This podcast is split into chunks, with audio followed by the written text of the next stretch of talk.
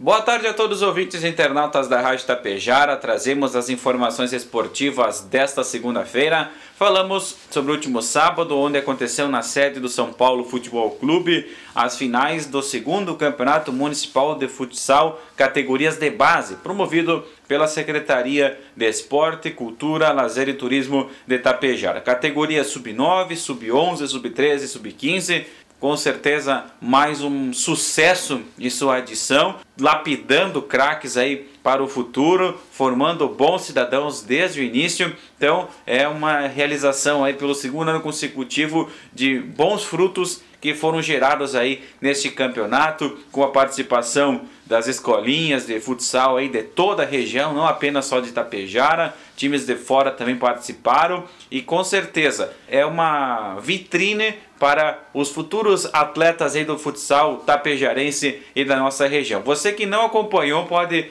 procurar no Facebook da Prefeitura de Itapejara, tem a live completa de todos os jogos e todas as finais aí que foram disputadas lá junto à sede do São Paulo Futebol Clube. Com certeza vale a pena conferir alguns lances aí que abrilhantaram a tarde e noite do último sábado. Falando em sábado, Tapejara Futsal teria partida contra o Parobé na cidade de Parobé, porém em virtude do ciclone essa tropical aí que aconteceu aí na, na região metropolitana, litoral da Costa Gaúcha, Aí a partida acabou sendo ah, adiada devido aos, ao ginásio não apresentar as condições devidas aí para a prática do futsal. E o Tapejara Futsal então se prepara para a próxima rodada, estará jogando em casa no próximo sábado no Complexo Esportivo Educacional e Cultural Albino Socella às 8 horas da noite. Com certeza você acompanhará tudo aqui pelo 101.5 e também no Facebook e YouTube da Rádio Tapejar. E também foram definidos neste final de semana os semifinalistas da taça 40 anos de futebol da Serfunil. No próximo sábado, dia 24, às 3 horas da tarde, amigos do Mauri Funil enfrentam o MST Cachaça.